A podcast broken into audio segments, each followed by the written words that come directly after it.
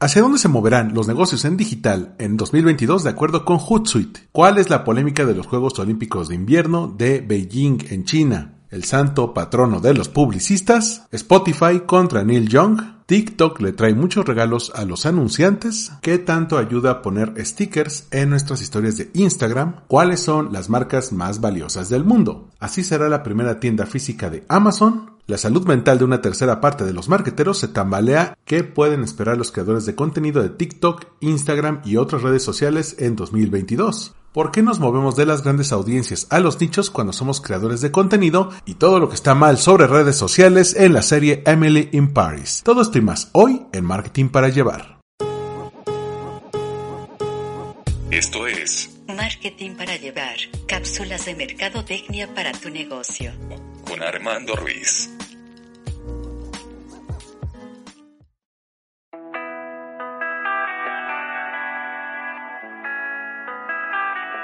un episodio con muchas noticias, con mucha información y toda muy valiosa. Así que vámonos por partes. Yo soy Armando Ruiz y te doy la bienvenida a Marketing para Llevar, cápsulas de mercadotecnia para tu negocio. Puedes seguir el hilo donde voy a subir todas las notas que voy a mencionar en el episodio de esta semana en Twitter como arroba MKT para llevar. Ahí vas a poder encontrar todas las notas y también está el enlace al grupo de Telegram donde te vas a poder unir y tener toda la información, las notas que vaya encontrando en la semana y que puedan entrar en el podcast. También las vas a tener ahí para que puedas tener un acceso, leerlas, documentarte un poco más y que te puedan servir profesionalmente. Este episodio lo voy a estructurar primero hablando de marcas, luego de redes sociales y en Creditor Economy. Todo esto en la sección de noticias que se conoce como Update. Más adelante hablaré de los temas a los que le voy a dar seguimiento en la sección de Spotlight.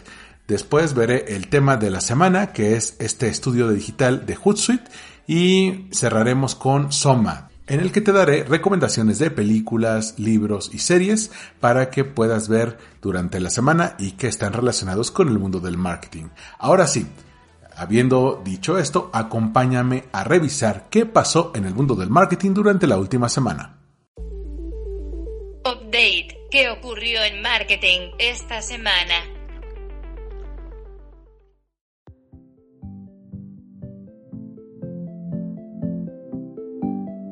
Este episodio sale el último viernes de enero y se conmemora el Día de San Publicito, el patrono de los publicistas. Esto coincide con el Día de San Pablo Apóstol, bueno, fue el Día de San Pablo Apóstol el 25 de enero, que fue elegido como patrón de la publicidad por ser uno de los apóstoles que predicó la palabra de Dios con mayor eficacia. Esto de acuerdo con el portal Reason Why, que hizo todo un seguimiento sobre este santo que pues los publicistas en España y de ahí pasa al mundo del marketing hispano pues eh, lo adoptan y crean la figura de San Publicito que se celebra el último viernes de enero.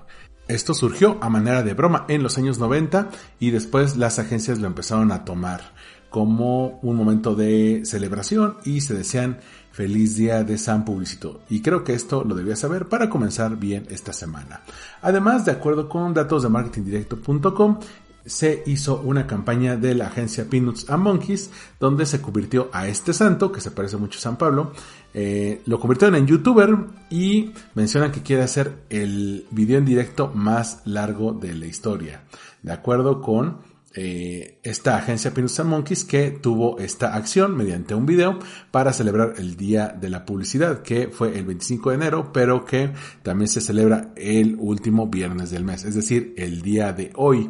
Y te voy a ser honesto, yo no sabía que eh, la publicidad tenía un santo patrón, ahora lo sé, no es mi santo favorito, pero algo que hay que reconocerles que pues fue el mejor publicista que tuvo Jesucristo, tan así que a pesar de no ser uno de los apóstoles discípulos de él, pues fue el que más lo difundió y el que está eh, retratado de manera individual con más espacio en la Biblia. Así que, bueno, este es un dato de trivia que creo que debías saber. Ahora sí, vámonos con las notas de marcas y marketing. La salud mental de una tercera parte de los marqueteros hace aguas en esta época del año, en este principio de año.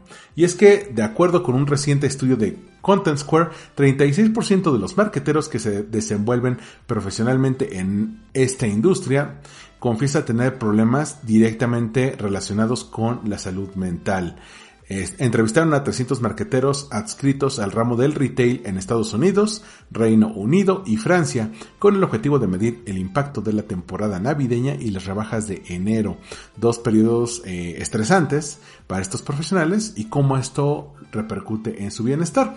El estrés al que están expuestos los marqueteros es particularmente difícil en el ramo de lujo. 50% de los profesionales en marketing de lujo confiesa que se ha menoscabado su salud mental como consecuencia de la temporada de Navidad. En cuanto al estrés y sus posibles consecuencias, 41% confiesa que su sueño se ha visto alterado, 48% asume que debe trabajar horas extra durante este periodo y 37% considera que se le hace más complicado alcanzar la conciliación, es decir, conciliar el sueño que si bien por fin lo podemos cuantificar, no es algo nuevo, es algo que ya se venía experimentando desde hace años, simplemente ahora tenemos las herramientas para poder saberlo. Si tú eres un marketero que tuvo una temporada muy difícil por toda la parte de Navidad, fin de año, Día de Reyes y rebajas de enero, te expreso mi solidaridad y sabes que aquí está una comunidad para ti. ¿Cuáles son las marcas más valiosas del mundo en 2022? La compañía Apple se ha vuelto a colocar como la marca más valiosa del mundo, de acuerdo con el informe Global 500 de Brand Finance. El año pasado te contaba cuáles eran las marcas eh, más fuertes del mundo y bueno, ya sacaron la versión de este año. Te voy a contar el top 10. En el primer lugar está Apple, ya te mencionaba, valuado en 350 mil 355 eh, mil millones de dólares. Segundo lugar, tan solo 5 mil millones abajo está Amazon. Tercer lugar, con 263 mil está Google. Cuarto lugar, Microsoft con 184. Quinto lugar, Walmart con 111. Sexto lugar, Samsung con 107 mil millones. Séptimo lugar, Facebook con 101 mil.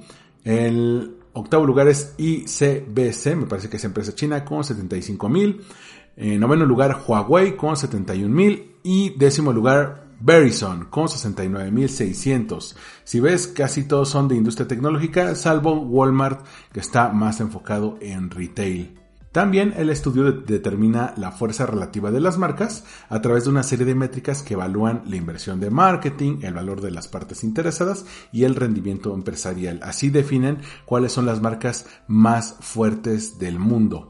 El ranking, de acuerdo con esta medición, ubica a WeChat, la compañía china, en el primer lugar. Le seguirían Coca-Cola, Google, YouTube, Naver, Sber, Ferrari, Amazon, Deloitte y Pepsi. Te voy a dejar el informe completo que ponen en Reason Why para que puedas conocer cuáles son las marcas más valiosas del mundo. M&M's, la marca de chocolates de la que es dueña la compañía Mars, renovó el aspecto de sus mascotas para comunicar inclusión y diversidad. No estoy refiriendo que hablen más de la sexualidad, sino todo lo contrario, los van desexualizando para que los hagan un poco más fluidos, para que los hagan un poco más neutrales y que a la vez, forma parte de una nueva estrategia con el propósito de comunicar inclusión y diversidad. M&M's quiere mejorar el sentido de pertenencia de 10 millones de personas en todo el mundo para 2025. Entre los cambios, te voy a compartir un video que subieron a YouTube y también el portal de Reason Why lo subió a su página de Twitter. Bueno, tienen algunos cambios muy sencillos, por mencionarte algunos. El caramelo rojo va a ser menos mandón, el verde ha cambiado sus botas altas por zapatillas deportivas y el caramelo naranja reconocerá y asumirá su ansiedad, sí, como el perrito Chins. Estos son algunos de los cambios en la personalidad y el aspecto de sus seis conocidas mascotas que ha llevado a cabo M&M's. Recuerden que las seis mascotas son los dos eh, originales, el rojo y el amarillo. Después llegó Llegaron por un lado el verde, el azul, el naranja y el café, que el otro día estaba viendo un episodio de Saturday Night Live, que estaba el Weekend Update, y mencionaban que el café parecía como una de esas maestras de preparatoria que se acaban acostando con sus alumnos y meten a la cárcel. Híjole. Bueno, sí, tenía un aire como muy raro, ¿no? Bueno, van a ir cambiando estas mascotas para hacerlas, digamos, menos enfocadas a la agresividad, o que sea más neutrales, que uno no sea tan eh, llevado como a lo masculino, otros no se han llevado tan, al, tan a lo girly, sino que sean un poco más neutrales. Te voy a dejar el link completo y el video para que puedas ver cuáles son los cambios que tienen estas mascotas. Ojo, no van a tener nuevas mascotas, son las que ya conoces, simplemente con algunos cambios sencillos. Amazon lanzó la primera tienda Amazon Style, que va a ser su primera tienda física de moda. En esta tienda los clientes podrán escanear las prendas exhibidas que serán enviadas en tiempo real a un probador. La primera tienda Amazon Style abrirá a finales de este 2022 en Los Ángeles. Esta tienda va a tener una selección de ropa, zapatos y accesorios para hombres y mujeres, reuniendo lo mejor de las compras en Amazon es decir, no solamente los, eh, los productos que más piden, sino también los que tengan mejores precios, una buena selección y comodidad con una experiencia de compra totalmente nueva de acuerdo con la gente de Amazon. En la tienda los consumidores podrán a través de la aplicación Amazon Shopping escanear el código QR de un artículo para ver los tamaños, colores, calificaciones generales de clientes y además los detalles adicionales del producto. Una vez que seleccionas las prendas, Tú como comprador vas a poder agregar el artículo a un probador para probártelo o si lo deseas enviarlo directamente al mostrador para recogerlo. Si ya sabes cuál es tu talla, por ejemplo. Entonces ahí se supone que es un poco un poco más sencillo, te evita algunos pasos y de esta forma la tienda presenta elementos de exhibición, ampliando las opciones de productos disponibles a través de la web. Además, según la compañía, Amazon Style se basa en la personalización, es decir, que vas a poder tener recomendaciones exclusivas para ti, de acuerdo a tu estilo, al tipo de compra que tienes, a tus patrones de compra y te van a dar una experiencia más personalizada y tú como cliente vas a poder compartir información sobre tu estilo, el ajuste, tu talla y otras preferencias para recibir recomendaciones más refinadas. Además, el cómo están reinventando el probador, donde es un espacio personalizado donde los clientes van a poder continuar comprando un armario aparentemente interminable con buenos estilos. Dentro del probador Ahí ya comienza la magia. Los usuarios podremos seguir comprando sin necesidad de volver a la zona de exposición. Utilizando la pantalla táctil podemos calificar artículos para obtener nuevas selecciones en tiempo real y a la vez solicitar más estilos y tamaños para que se entreguen en el armario del probador en solo minutos. Se supone que con esto buscan revolucionar la manera en que estamos comprando ropa. Mm, no creo que sea algo fácil de implementar, sin embargo, Amazon ya ha tenido experiencias así. Recuerda de las tiendas Amazon, eh, que también tienes que tener una app para esto, las famosas Amazon Go, que por cierto, en notas relacionadas, la marca Aldi ha abierto su primer supermercado sin cajeros al estilo de Amazon Go. Sí, justamente Aldi, que tiene sede en Londres, sigue la línea de Amazon y abre su primer supermercado sin cajeros que se va a llamar Aldi Shop and Go. Es el supermercado que ha abierto la compañía donde, obvio, no hay cajeros ni tampoco hay que escanear los productos. Es el mismo principio que en Amazon, donde hay códigos QR y radiofrecuencias donde vas a poder tomar un producto, se te agrega el carrito y solamente sales y se te carga a tu app. De ese modo los consumidores van a poder comprar y pagar sin necesidad de hacer colas, pasar por caja o escanear los productos. Lo que tienen que hacer es descargar la aplicación que les permitirá entrar a la tienda, tomar los productos que quieran y una vez que salgan por la puerta se les cobrará automáticamente lo que hayan adquirido de acuerdo con el método de pago que ellos seleccionen. Esto con tecnología de la compañía iFi, una compañía estadounidense fundada por ingenieros que antes trabajaban en Apple y Google. Además de que habrá una serie de cámaras de alta tecnología dispuestas en puntos estratégicos que siguen a los clientes mientras hacen sus compras para detectar los productos que toman. Y busca Aldi mejorar la experiencia del cliente con esta opción.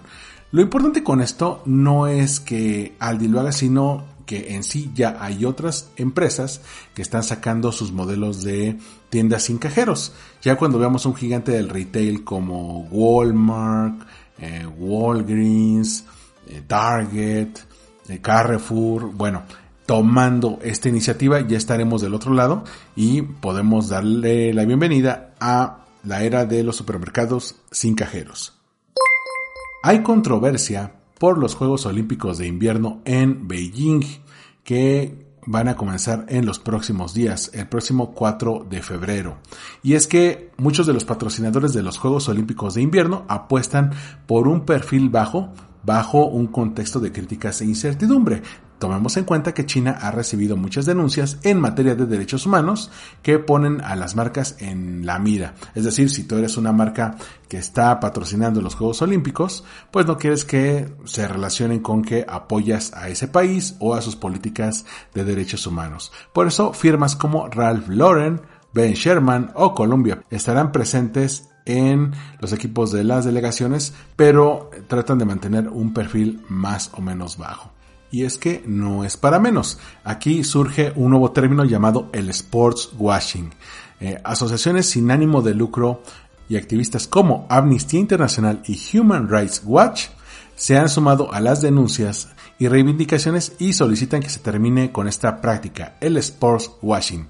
¿A qué se refieren? De que las empresas patrocinadoras siguen guardando silencio respecto a cómo usan su influencia para abordar la situación de los derechos humanos en China. Eso de acuerdo con Sophie Richardson, directora para China de Human Rights Watch. Según ella, están desaprovechando la oportunidad de mostrar su compromiso con los estándares de derechos humanos y a su vez se exponen al riesgo de quedar asociados a unos juegos marcados por la censura y la represión. De hecho, hay algunos casos que llaman la atención, por ejemplo, que la BBC va a cubrir el evento, pero en sus promos, en sus spots de los Juegos Olímpicos no incluyen ni el nombre de Beijing ni el nombre de China, mucho menos el logo que se diseñó para estos Juegos Olímpicos de invierno, ni las mascotas. Tratan de enfatizar más el hecho de que son Juegos Olímpicos y no el gobierno que los está impulsando. Otro caso importante es el de Coca-Cola, que no tendrá nada de presencia en los Juegos Olímpicos de invierno, pero Ojo, tampoco en el Super Bowl de este año. En el Super Bowl en el cual pues ya sabemos que Pepsi es el patrocinador del show de medio tiempo, del halftime show. Bueno, este va a ser el segundo año al hilo en el que Coca-Cola no va a tener presencia ni siquiera con un spot. Pero eh, no se queda ahí la cosa. Si nos quedamos con el Super Bowl, el que sí va a tener presencia, no solamente como patrocinador de este show de medio tiempo, pues es Pepsi. Y también sacó un tráiler espectacular para anunciar este halftime show. Eh, este spot, que ya lo lanzaron desde ahora, a pesar de que el Super Bowl tendrá lugar hasta el 13 de febrero, aprovecharon para sacar este tráiler para anunciar su participación en el Super Bowl. Este está dirigido por F. Gary Gray, el director de la famosa película Straight Outta Compton. Y pues muestra a los raperos y artistas que van a formar parte de este show de medio tiempo, que son Dr. Dre, Eminem, Snoop Dogg, Mary J. Blige y Kendrick Lamar. Los cinco aparecen en este spot. Además, se combina con un alarde de producción y de efectos especiales para el que esperaban que fuera el primer Super Bowl post pandemia. No lo es, todavía seguimos en pandemia, pero ahí estamos viendo cómo las marcas deciden a qué competencias deportivas meterse y de cuáles salirse. ¿Quiénes están perdiendo a nivel imagen los Juegos Olímpicos de Invierno y las marcas que lo vayan a cubrir o que estén relacionadas con ellas de una u otra forma se van con pincitas para que no lo relacionen con todo este escándalo que ha traído China desde hace eh, años recientes, pero que se remonta a décadas. Y en el caso del Super Bowl, que es algo que ha tenido imagen relativamente positiva, pues Pepsi se está uniendo con todo. ¿Te imaginas una vela para tu casa con sabor a sopa Campbell, a sopa de tomate, a sopa de pollo o a sopa de champiñones? Bueno, ya no lo sueñes, ya llegó Campbell's por fin saca velas con un embriagador aroma a sopa. La marca se alió con Camp, también con The Family Experience Company, para lanzar una edición limitada de velas infusionadas con olor a sopa de pollo y fideos y sopa de tomate y queso. Estas velas tan especiales pueden adquirirse por 24 dólares en las tiendas de Camp en Nueva York, Nueva Jersey, Texas y Connecticut o en la página web camp.com diagonal Campbells. En esta página, además de que están a disposición de los fans de Campbell's toda esta parte. También hay una guía especialmente enfocada a las familias con recetas, manualidades y también juegos para afrontar de manera más cálida posible el invierno, porque recuerden que en el hemisferio norte, pues, eh, sobre todo entre más al norte estés, más frío hace, entonces en algunos lugares sí esta sopa ya es parte de su día a día. Una buena estrategia de activación de marca y lo que te platicaba hace unos cinco episodios de que las marcas ya buscan desarrollar merchandising, es decir, mercancía de marca que la gente compre, que la gente use. Ya vimos, por ejemplo, en algunos países como aquí en México que Coca-Cola hizo una alianza con Miniso y sacaron artículos exclusivos de Coca-Cola. algún tipo de termo, de vaso, eh, bolsas. En algunas tiendas oficiales de Coca-Cola puedes comprar vasos. Entonces, esto que está haciendo Sopa Campbell's es una manera de llegar a la gente mediante experiencias de marca. Y para cerrar esta parte de marcas, Hailey Bieber, Kendall Jenner, Lee Min-Ho y esto sí me llamó la atención.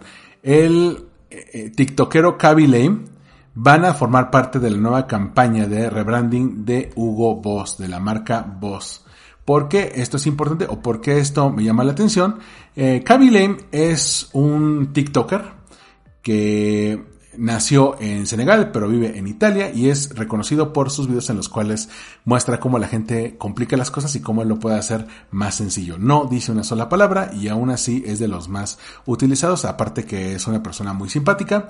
Y en esta nueva campaña por los 50 años de la marca Boss, eh, esta campaña llamada Be Your Own Boss, es decir, sé tu propio jefe, y que va a formar parte de su colección primavera-verano, pues trae a todos estos que te mencionaba, Kendall Jenner, Henley Babel, John Smalls, eh, Lee Hu, el rapero Future y Kaby Lame, eh, como parte de esta de esta campaña. ¿Qué es lo que me llama la atención? Bueno, cuando ya a TikTokers, gente que no viene de la música, de la televisión, del cine, ya los llaman como modelos para este tipo de campañas, ya podemos decir que estamos del otro lado y que TikTok ya tiene un impacto cultural fuerte para las marcas, en este caso las que más estuvieron resistentes de meterse a la parte digital, que son las marcas de lujo.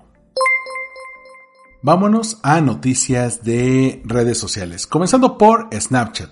Snapchat le dio algunos upgrades, algunas mejoras a su sistema de compras con realidad aumentada, también conocido como AR Shoppings, que va a permitir actualizar en tiempo real los precios. Ya vimos ahora con la inflación cómo los precios podían cambiar de un mes a otro, entonces no puedes dejar el precio fijo y también puedes poner algunos datos clave sobre los productos que la gente está utilizando.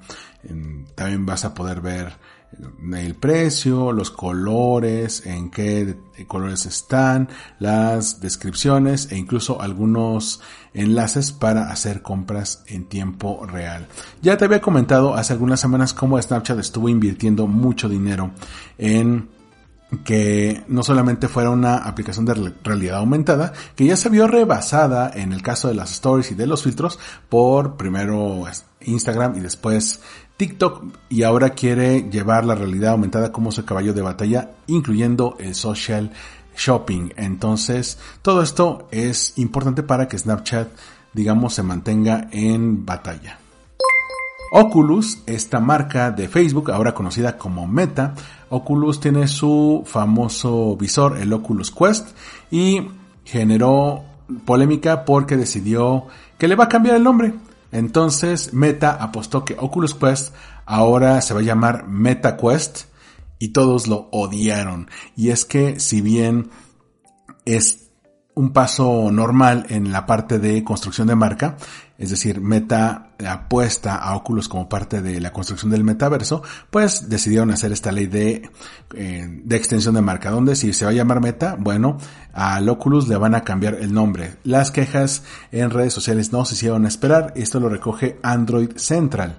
Eh, ante la ola de críticas de que nadie le gusta el nuevo nombre, eh, MetaQuest, que ahora es la cuenta de Oculus, eh, ahora se llama MetaQuest VR, dice, los escuchamos, tenemos eh, un gran apego por la marca Oculus y aunque puede ser un movimiento muy difícil de hacer, mientras que vayamos a cambiar la marca o el hardware, Oculus va a continuar siendo parte importante de nuestro ADN y seguirá viviendo en las cosas como el software y las herramientas de desarrolladores. Entonces dice, pues saben qué, pues Quiquiri, no me importa que no les guste el nombre, no se va a llamar de nuevo Oculus, se va a llamar Meta.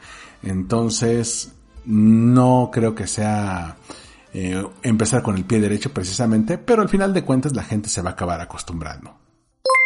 Se lanzó una primera invitación para influencers a la presentación de Trot Social, que es eh, Social, bueno, es la red social que está lanzando Donald Trump y que básicamente va a ser su Twitter, ¿no? Es básicamente el Twitter de Donald Trump para que él juegue, eh, solamente que los tweets se van a llamar truths, qué horror, pero bueno, este.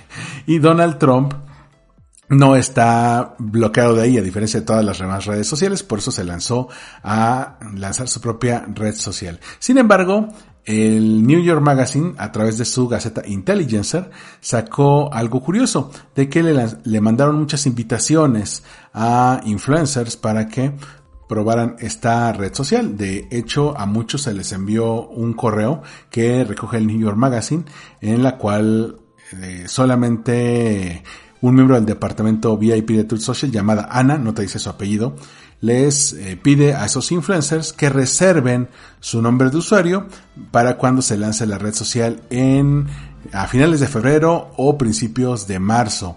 Los emails vienen de VIP3 tmtgcorp.com, qué raro. Que esta es la compañía holding de la app que se llama Trump Media and Technology Group o TMTG.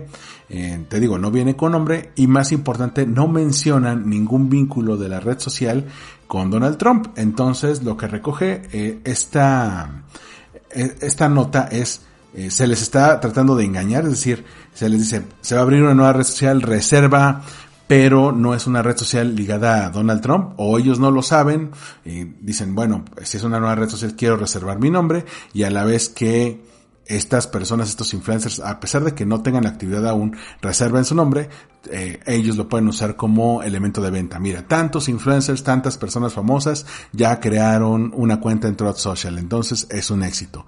Eh, sí se ve como algo, como algo tricky y vamos a ver cómo se va desarrollando en el próximo mes y medio que se lance esta red social de Donald Trump, porque eh, sí van a haber muchos que se sumen, muchos seguidores.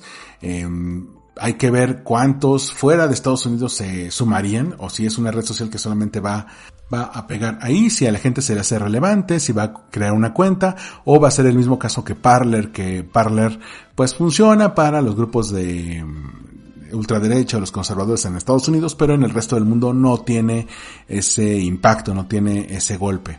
Vamos a ver cómo se va desarrollando, pero de por sí este primer aviso de tratas de llegar a influencers, pero no les dices que es la red social que anunció Donald Trump, pues puede verse un poco engañoso.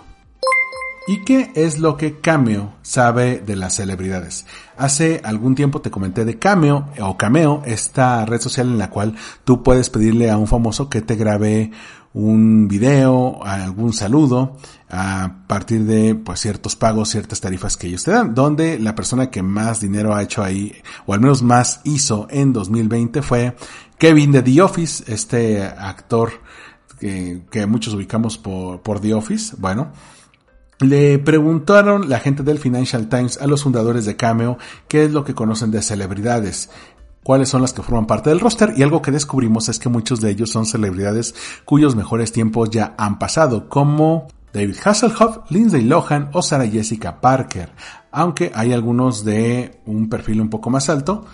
Sí, eh, digamos que Cameo no es para el A-list que en este momento está on fire, sino aquellos que buscan algún ingreso extra y que en este momento no tienen tantos proyectos o que ya pasaron la época de mayor reconocimiento y que también eh, parte de la pérdida de ingresos que tuvieron estas celebridades a raíz de lo del COVID-19, donde muchos dejaron de tener proyectos o ingresos, eh, facilitó que mucho talento volteara a ver a Cameo como una buena opción de monetizarlo, obteniendo dinero de aquellos fans que también estaban guardados por justamente el confinamiento.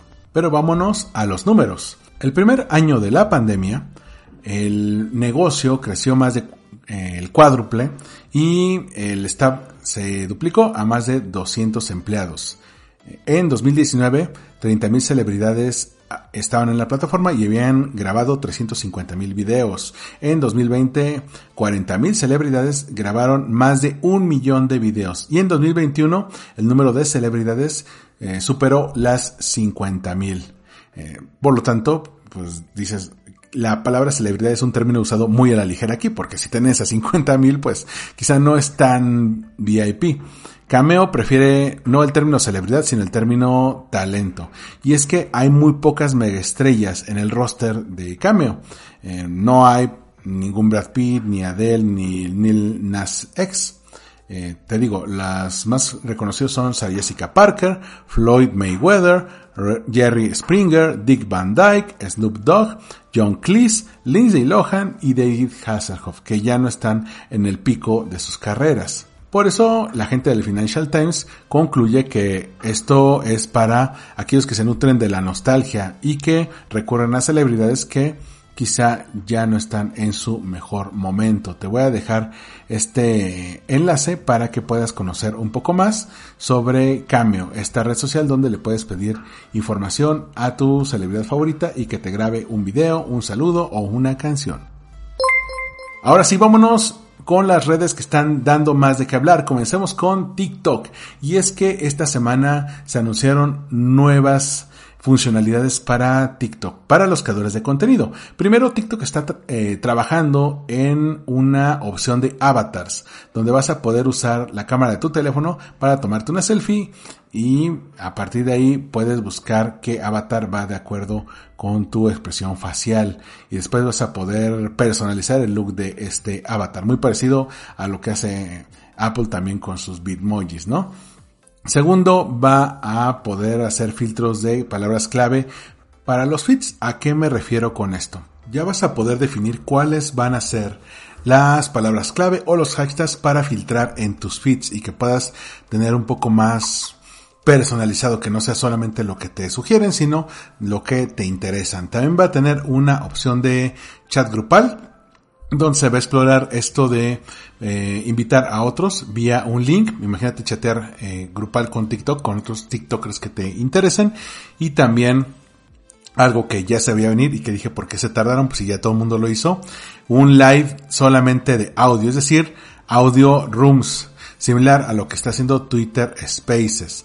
También ya eh, van a incluir el screen sharing, es decir, el poder compartir tu pantalla en un live, donde vas a poder compartir el screen de tu celular o si bien te va el de tu computadora para que los otros lo vean y que no solamente estén viendo tu cara ahí. Eh, entre las otras que menciona Matt Navarra en este hilo, incluyen eh, características de suscripciones para creadores que se puedan eh, suscribir para tener contenido exclusivo para fans. Y de hecho ya en los settings vas a poder activar esta opción para que la gente se suscriba a tu canal, para que tengas estas opciones de monetización. Así que sí, eh, comienza el año y TikTok nos trae muchos regalos si eres creador de contenido. Pero no se queda la cosa ahí. De acuerdo con el portal de information.com, TikTok anunció un fondo de mil millones de dólares. Sin embargo, de acuerdo con algunos youtubers, el pago a cada uno de ellos es bajo en comparación con lo que están obteniendo de regalías, con lo que están obteniendo por su contenido. Ahora, para los anunciantes, TikTok lanza dos nuevas opciones. Una se llama TikTok Tactics ¿En qué consiste TikTok Tactics? Es un curso online que le va a ayudar a los marqueteros a elevar el nivel de cómo se eh, aproximan a la plataforma. Es un curso que eh, ellos mencionan que puede ser fácil de seguir. Tiene una guía de mejores prácticas para contratar publicidad en TikTok, que también te provee una serie de lecciones eh, en atribución, targeting y las mejores prácticas creativas. Por supuesto, ya hay un enlace para que te puedas suscribir y esté enfocado en cuatro elementos claves. Atribución, eh, tanto para web como app. Segundo, targeting, binding y optimización. El tercero es el catálogo, el catálogo y el cuarto es la creatividad. Cada segmento incluye un overview en video, es decir, una presentación en video que eh, eventualmente va a tener tres eh, approaches diferentes para cada tipo de, de nivel de acuerdo a cómo estés llevando tu programa de marketing. Entonces te voy a dejar el enlace, esto lo trae Social Media Today sobre este curso, pero no se queda ahí. También TikTok anunció una característica llamada Instant Pages, una opción de anuncios para mejorar los tiempos de carga y las respuestas para promociones, para maximizar el engagement de los negocios que se anuncian en la plataforma y eh, impulsar sus oportunidades de tener ingresos, de tener retornos de inversión, TikTok lanzó esta opción llamada Instant Page. Eh, o su nombre completo se llama Instant Page Shopping Display Option, es decir, opción de mostrar eh, una página instantánea para compras que le va a permitir a las marcas conectar sus anuncios de TikTok con una landing page nativa pero dentro de TikTok, es decir, que puedas armar tu propia landing page, pero sin sacar al usuario de ahí, sino que se pueda quedar en TikTok. Esto es importante porque cuando ponemos un enlace y la gente sale de la red, esto puede afectar negativamente tu contenido. Ya te diré más adelante qué encontramos con Instagram. Y mencionan que esto puede mejorar la carga, los tiempos de carga hasta 11 veces. Puede ser 11 veces más rápido que una página estándar en un mobile. En lugar de mandarlos a una página de tu, de tu marca, lo vas a llevar a TikTok y eh, esto hace que puedas tener ya tu ecosistema de TikTok y lo que quiere también la plataforma es que la gente no se salga para irse a tu página, que siga ahí y que tú puedas eh, tener como un ecosistema ahí qué opciones te da el, constructor de páginas de Instant Page, pues va a tener una serie de plantillas, vas a poder customizarlas, es decir, personalizarlas, vas a poder eh, incluir los productos que tienes a la venta, la historia de tu marca, una introducción e incluso un, un pitch de marca e incluso un trailer, un movie trailer para tu marca. Te voy a dejar también el enlace de Social Media Today para que veas todo lo que está trayendo TikTok, ya vimos tanto para creadores de contenido como para anunciantes. Vámonos a Instagram. Y es que Instagram ahora va a permitirle a los creadores remixear eh, cualquier video público y no solamente Reels.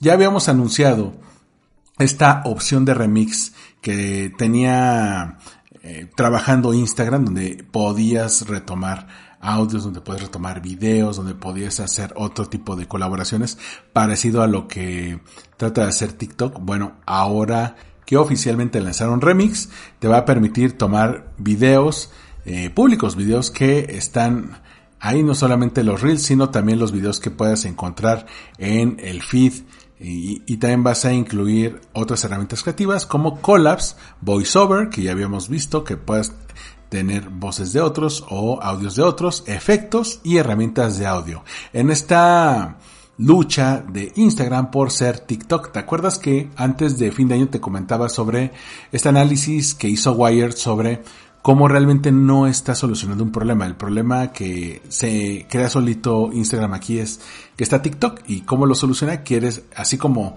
se convirtió en, una copia de Snapchat, ahora quiere ser una copia de TikTok, pero al saturar de opciones eh, Reels, sobre todo cuando TikTok ya le lleva un par de años de ventaja, pues mm, se ve muy atrasadas y mucha gente, gracias justamente al algoritmo de TikTok que permite que más gente conozca a otros creadores, aunque no llegue el link directo, sino que te lo recomiendan en la sección de For You, eh, pues muchas ya se hicieron virales, ya crearon comunidades, ya tienen seguidores, entonces Instagram llega muy tarde a la fiesta.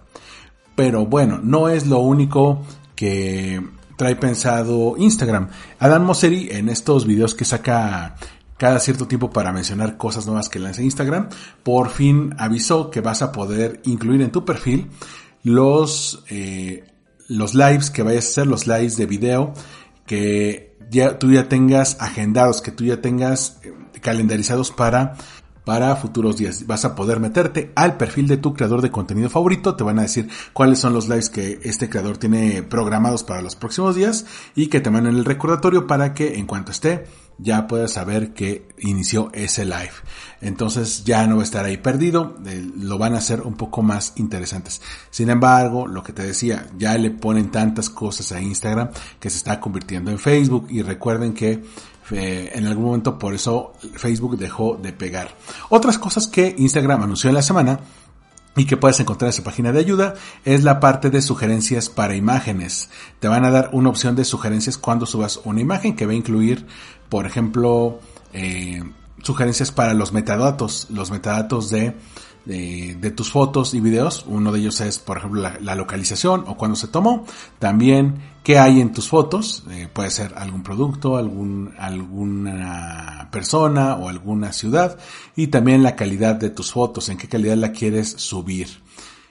Y por último, eh, para cerrar esta parte de Instagram, Hootsuite se puso a hacer un experimento.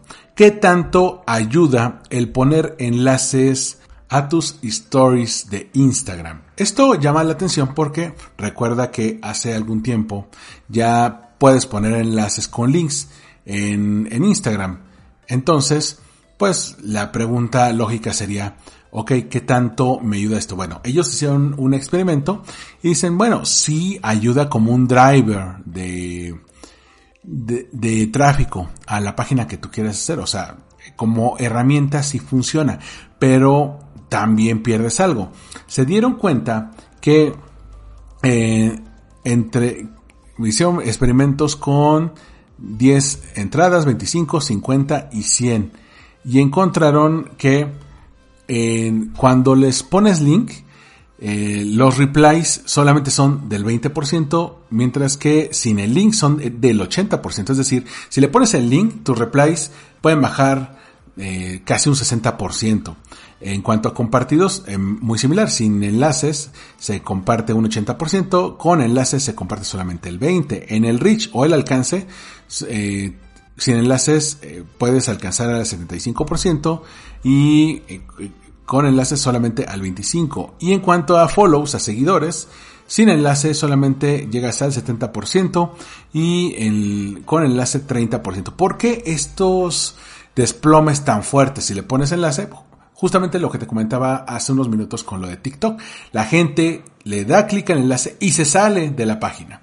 Y entonces ya estás en el ecosistema de la página del anunciante, ya no estás en, en, en el de Instagram. Entonces, muchos hacen eso para jalar gente a su landing page, donde ya tienen su propio lugar. Por eso, aprendiendo en cabeza ajena, TikTok hizo esto de tener una landing page nativa dentro de la plataforma de TikTok para las empresas. Porque si tú le pones un enlace, bueno, se, salen de la dinámica de Instagram y eso hace que tengan menos interacciones. Sin embargo, si tú lo que no quieres son métricas de vanidad como likes o follows o, o a un alcance, sino que quieres que la gente se registre en tu página, agregue cosas al carrito, em, compre, bueno, quizá ahí te funciona.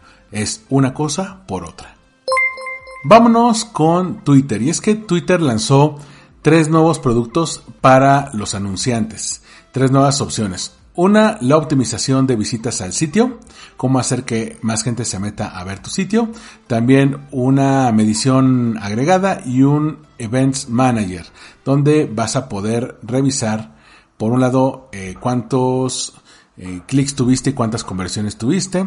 Eh, vas a poder tener una opción llamada eh, Twitter Website Tag, donde vas a poder, muy parecido al pixel de conversión, vas a poder darle un seguimiento a las, a las acciones que la gente toma en los sitios y ver cuáles días se atribuyen a las campañas en Twitter.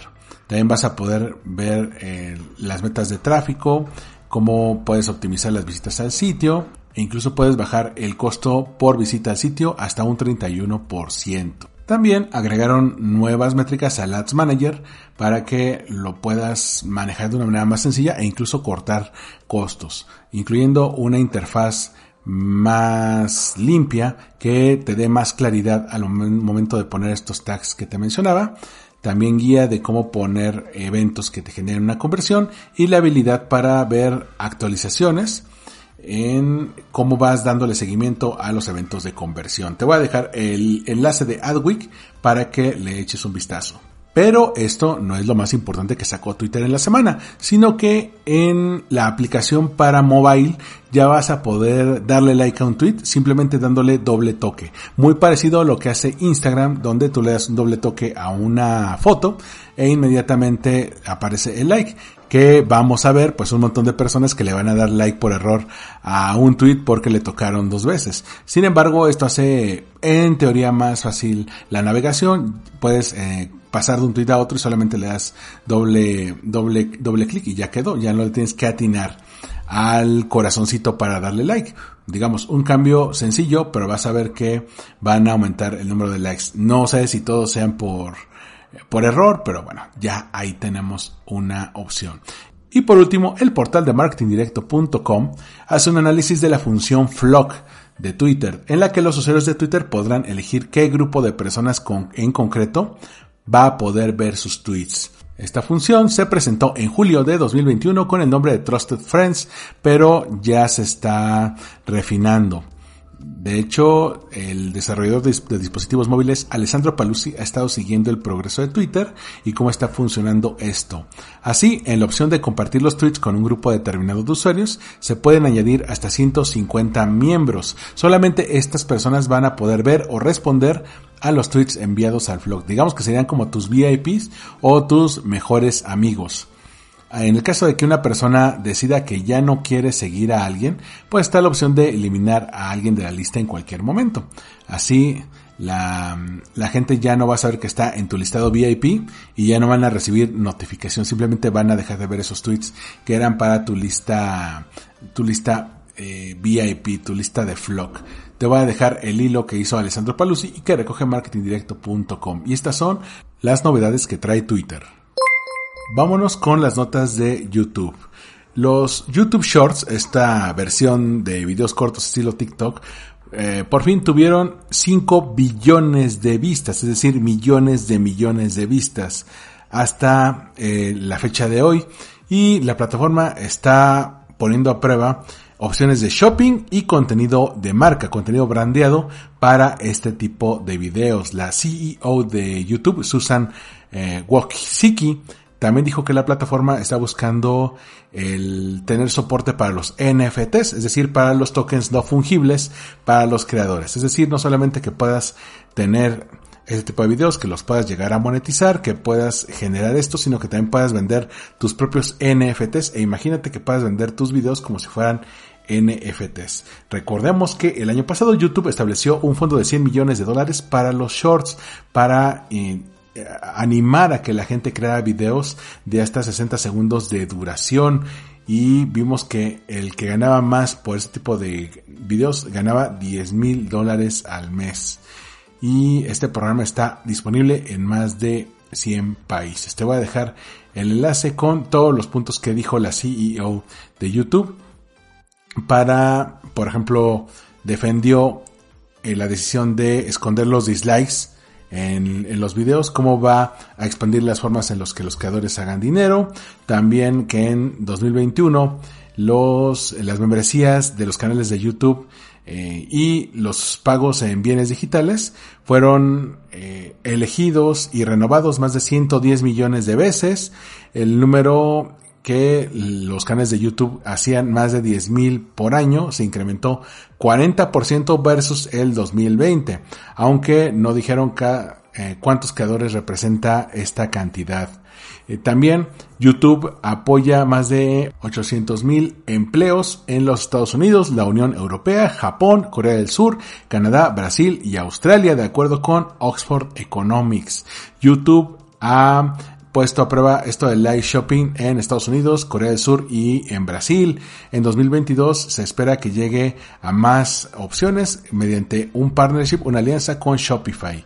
Y como cereza del pastel te voy a dejar un artículo que trae Social Media Today en el que YouTube agregó una nueva guía y un soporte para que los creadores de contenido que hayan violado alguna de las guías de la comunidad sepan cuál fue la regla que violaron y que lo puedan eh, corregir lo antes posible.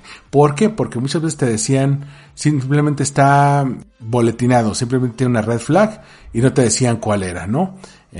tú lo podías llegar a suponer y muchos lo llegaban a quitar, por ejemplo, groserías o utilizar música con copyright o utilizar videos de terceros, ahora ya te lo va a decir más sencillamente.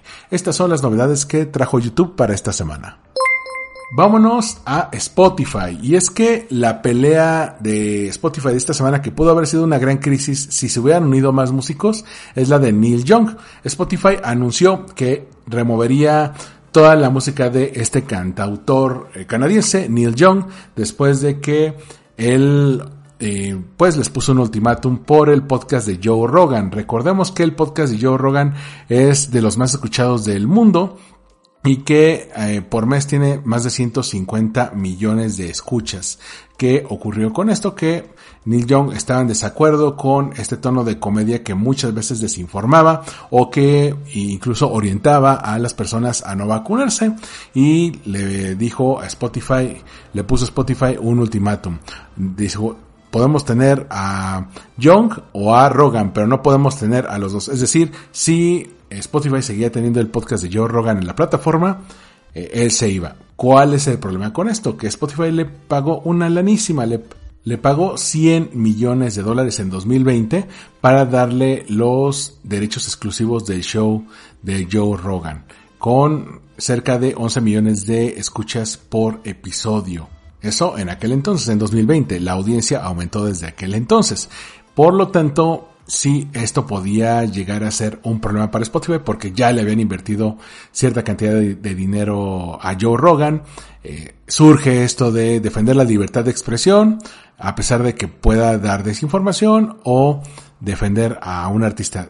Tristemente, dijeron, bueno, ¿Qué perdemos eh, si perdemos a Rogan y qué perdemos si perdemos a Neil Young? Y decidieron elegir el menor de los males y se deshicieron de la música de Neil Young. Muy triste para los fans de Neil Young. Recordemos que Neil Young hace algunos eh, años sacó su propio reproductor de música y su propia plataforma.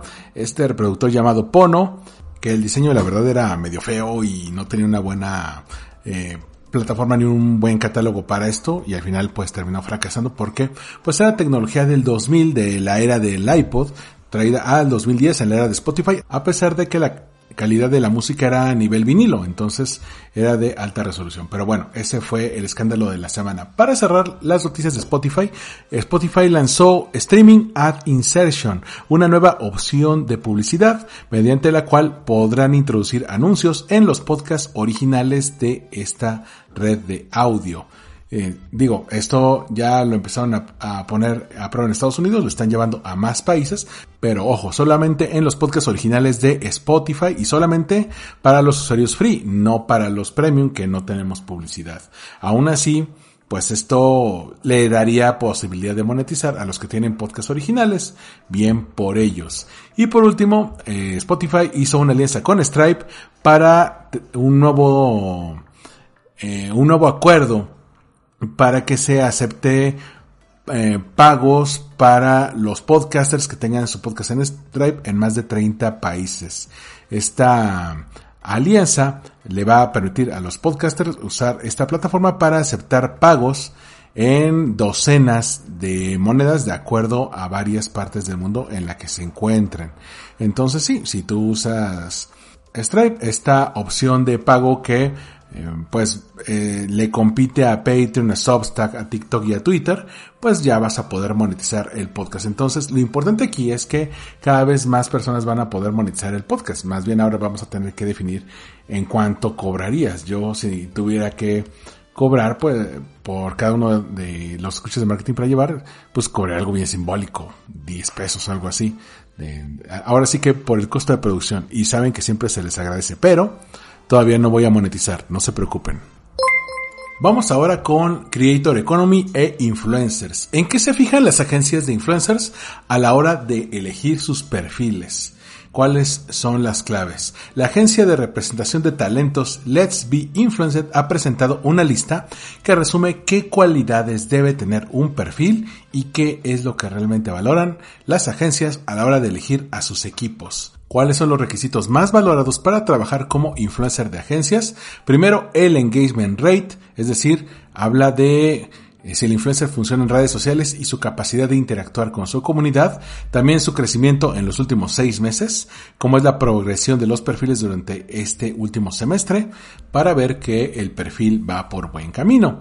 También la identificación con la audiencia. Los influencers deben ser conscientes del valor de la audiencia en su trabajo, así que deberán sentirse identificados con sus experiencias, vivencias y rutina. Por lo tanto, deben escucharlos y tenerlos en cuenta. También qué tanto es la audiencia local, sobre todo si vas con microinfluencers, nano influencers o influencers locales que vayan de acuerdo con eh, con el perfil que vaya. Hay algunos que son influencers globales o influencers regionales, pero ¿qué pasa si buscas a uno y todos sus eh, seguidores están en otro país? Tienes que ver de acuerdo a el mercado local o al mercado regional. Si ya quieres uno global, pues te sirve muy bien para campañas grandes. También la diversidad. Es decir, buscar eh, influencers que sean de diferentes estilos, edades, vidas y hobbies. La variedad de eh, los talentos es una ventaja y garantiza la pluralidad en el equipo. También que tengan valores afines a la compañía. Es decir, los influencers que forman parte de una agencia van a formar parte de una familia en la que se va a trabajar a diario, por lo tanto se busca que compartan los mismos valores y compromisos. Que tengan una constancia diaria en las redes, es decir, que generen este contenido de manera constante que los contenidos sean de calidad. La calidad salta a la vista en cuanto visitas el perfil, ver que las historias tengan sentido, que traten temas interesantes y que al mismo tiempo lo crean de manera estéticamente atractiva. Y por último, que tengan un nicho definido. Ganarse una comunidad determinada es uno de los puntos más importantes para conseguir estos objetivos. No le vas a llegar a todos, pero sí le puedes llegar a algunos.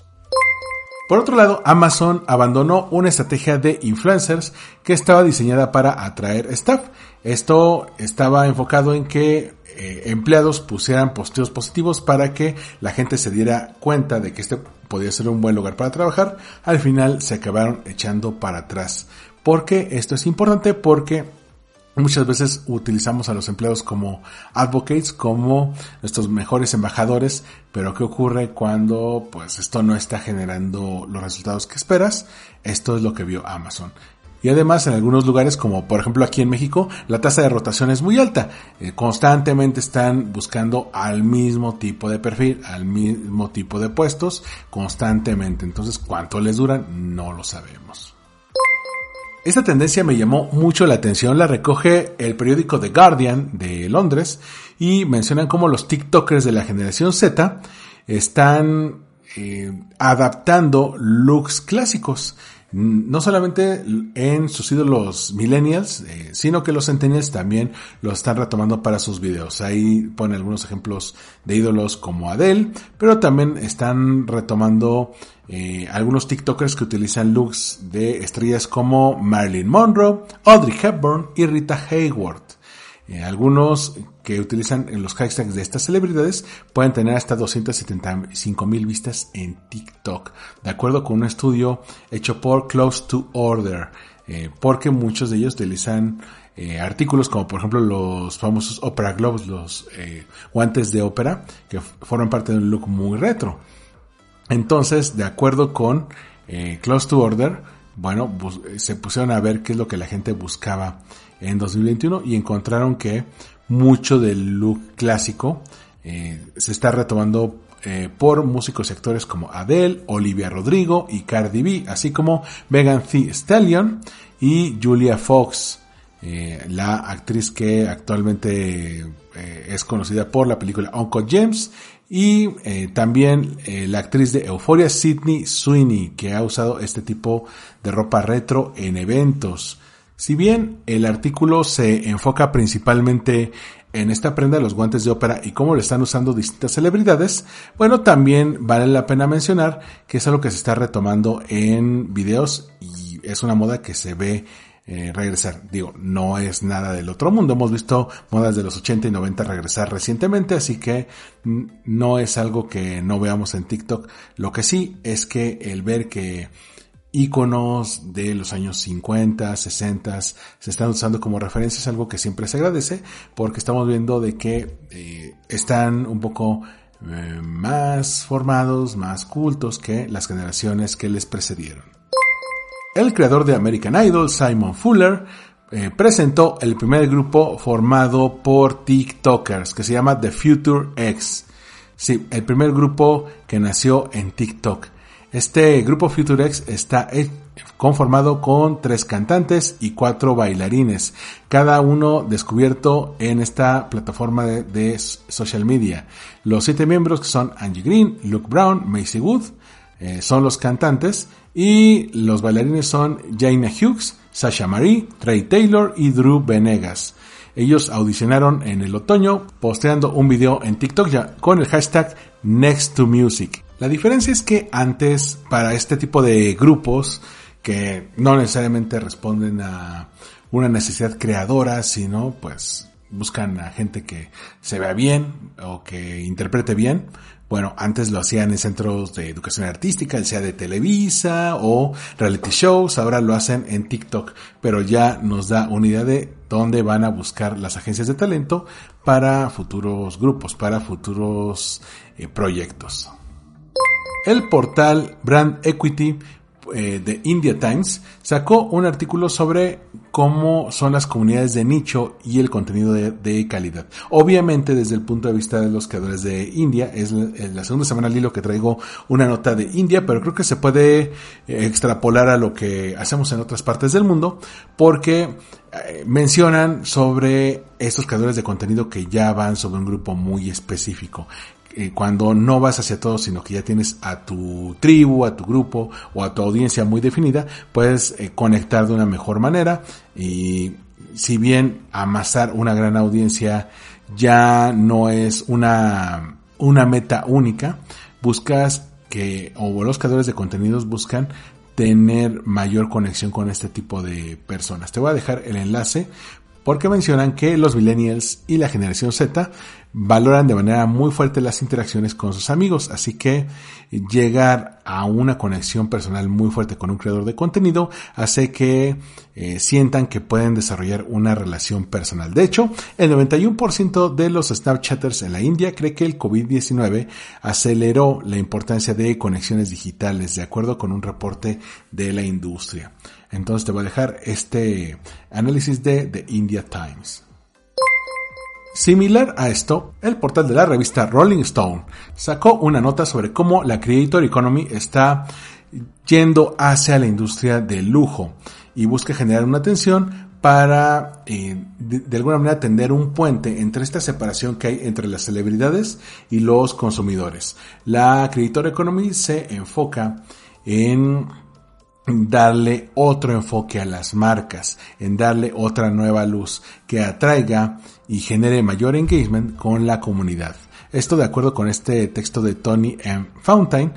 Y si bien está valuada al día de hoy en 100 mil millones de dólares, la Creator Economy consiste en gente innovadora que pues busca su forma de vivir en plataformas como TikTok, YouTube e Instagram. Para finales de 2021, tan solo YouTube le pagó 30 mil millones de dólares a creadores durante los últimos tres años. La pregunta entonces es, ¿cómo puede tal attachment, tal apego en redes sociales, pues generar ciertas ganancias? Y es lo que eh, se plantean aquí. Primero, eh, gracias a los creadores, gracias a la Creator Economy que pueden servir como puentes entre las marcas, y las celebridades de Hollywood y las experiencias de consumo. Esto puede ayudar a que las personas conecten de otra manera. Segundo, eh, el product placement en los videos, en el contenido de estos eh, content creators, bueno, permite que tus marcas se mantengan inmortales. Una marca que ponen en un video que se hace viral, pues eh, que se cuelgue en YouTube o que esté en TikTok, pues ahí va a estar un largo plazo, probablemente todo lo que dure esa red social. Y por último, el engagement en vivo puede ser eh, timeless. Es decir, hemos visto cómo surgieron apps como Cameo, eh, del que te conté hace rato, Community y TrueFans, que les permite a los usuarios pedir eh, mensajes de video de celebridades. Ahora, eh, algunos fans pueden buscar ciertos ítems y experiencias de la celebridad más allá de simplemente un autógrafo o una foto. Ya estamos buscando nuevas formas de que la Creator Economy llegue a las celebridades y al mercado de lujo.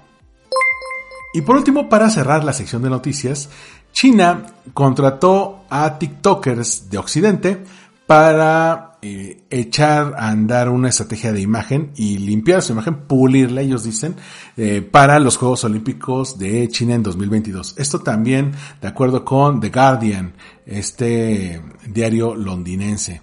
Ya te había comentado en entregas pasadas cómo están echando a andar, por un lado, sí, influencers locales, influencers chinos que pues llegaron a estar altamente regulados al grado de que ya no puede haber rankings de cuáles son los influencers más demandados o más socorridos en China. Después ya empezaron a ir sobre youtubers, youtubers anglosajones, youtubers caucásicos en su mayoría, que hacen videos de viajes, de, opiniones, de videos culinarios en los cuales cuelan opiniones políticas o incluso defienden al gobierno chino y mencionan que todo aquello que se dice en la prensa eh, son noticias falsas. Bueno, ya se llegó al siguiente paso lógico.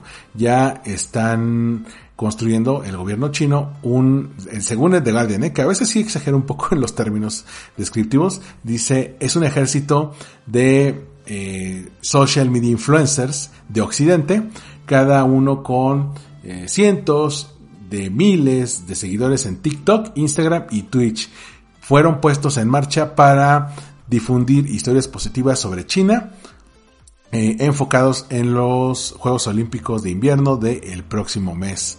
Sobre todo preocupados por el backlash, esta opinión negativa internacional sobre los Juegos de Beijing y una ola de boicots diplomáticos, particularmente el Estados Unidos, al que le siguieron varias naciones, el gobierno chino contrató a profesionales de relaciones públicas de Occidente para difundir una narrativa alternativa a través de las redes sociales. De acuerdo con un contrato que fue registrado en el Departamento de Justicia de los Estados Unidos, entre el pasado 22 de noviembre y el próximo 13 de marzo, que es cuando concluyen los Juegos Paralímpicos de invierno, que como sabes eh, se celebran después de los Juegos Olímpicos, bueno, cada uno de estos influencers tendrá que producir de 3 a 5 entregables.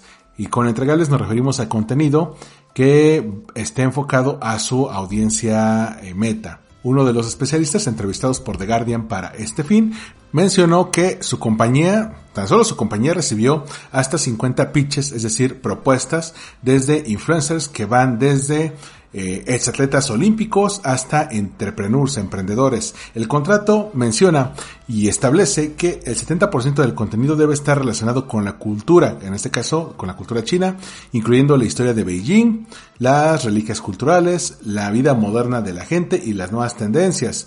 Otro 20% debe hacer énfasis, debe tener un highlight en la cooperación y todas las buenas cosas entre China y Estados Unidos, entre las relaciones entre Estados Unidos y China, que está, eh, que tiene que estar de acuerdo con, con este contrato, dispuesto de manera positiva, incluyendo eh, los cambios bilaterales de alto nivel y los resultados positivos, a pesar de que pues no hay tantos, ¿verdad?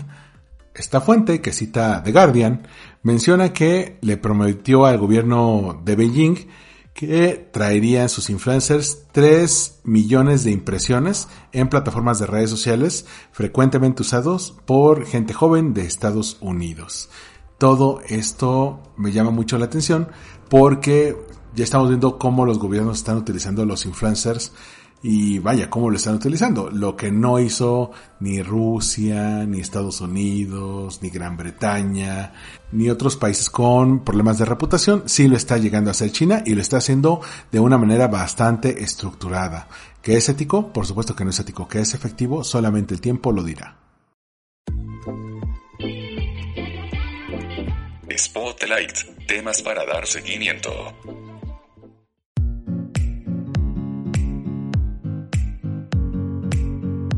¿Qué pueden esperar los creadores de contenido de plataformas como TikTok, YouTube, Facebook, Instagram, Snapchat y Pinterest para el 2022?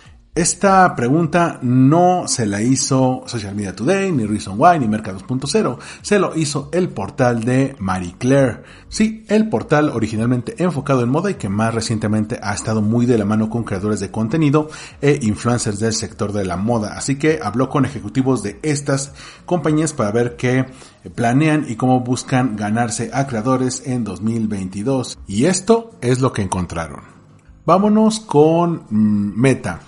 Y buscaron a la vicepresidenta de Global Creator Partnerships, es decir, alianzas con creadores globales, Civil Goldman, que se enfocó en el storytelling de los creadores, el construir comunidades y eh, también en construir negocios para la manera en que Meta les va a estar ayudando. Esto va a incluir a las plataformas de Facebook e Instagram. Menciona que para ella cualquier creador es alguien que puede estar influyendo su perspectiva en algún aspecto, ya sea qué ver, qué cocinar, qué ropa usar. Las principales formas en las que los creadores van a poder hacer dinero en Facebook e Instagram vienen de la monetización del video, las suscripciones para fans y también otras actividades enfocadas en estos fans que paguen, contenido brandeado, bonos y el e-commerce. Los creadores también van a poder aprender más de cómo comenzar en las plataformas de meta. En cuanto a Pinterest, buscaron al eh, líder de eh, Creator Marketing que se llama Colin Stauffer, la líder de eh, toda la parte de Content Creation. Dice, nuestros creadores de Pinterest son los que hacen las cosas, los diseñadores y los fabricantes o los que, digamos, elaboran manualmente las cosas a través de nuestras categorías clave, que son los pinners que la gente está buscando. Ellos no necesitan ser famosos, no tienen que ser famosos. Creemos que cualquiera puede inspirar. Mientras tanto, estén compartiendo su perspectiva. Decimos que lo mejor de nuestros creadores es el expertise y lo menor es la celebridad. Las principales formas en que los creadores van a poder ganar dinero en Pinterest es a través del programa de monetización eh, llamado Creator Rewards, que apenas está en opción beta y solamente a creadores en Estados Unidos, pero también con alianzas de marcas, brand partnerships, también eh, tagueando algunos productos con links afiliados y los creadores van a poder aprender un poco más de cómo llegar a usarlos. En el caso de YouTube, buscaron a la eh, líder global de creadores top, Lori Scott, que menciona que tienen más de 2 millones de creadores que monetizan en la plataforma y les ofrecen muchos formatos diferentes. Así que eh, cualquiera que esté creando video on demand o contenido en shorts es un creador eh, de hueso colorado, es su core. Eh, ellos creen que el ecosistema son artistas, compañías de medios y creadores, así que tienen equipos que trabajan con todas estas eh, partes con todos estos tipos de creadores.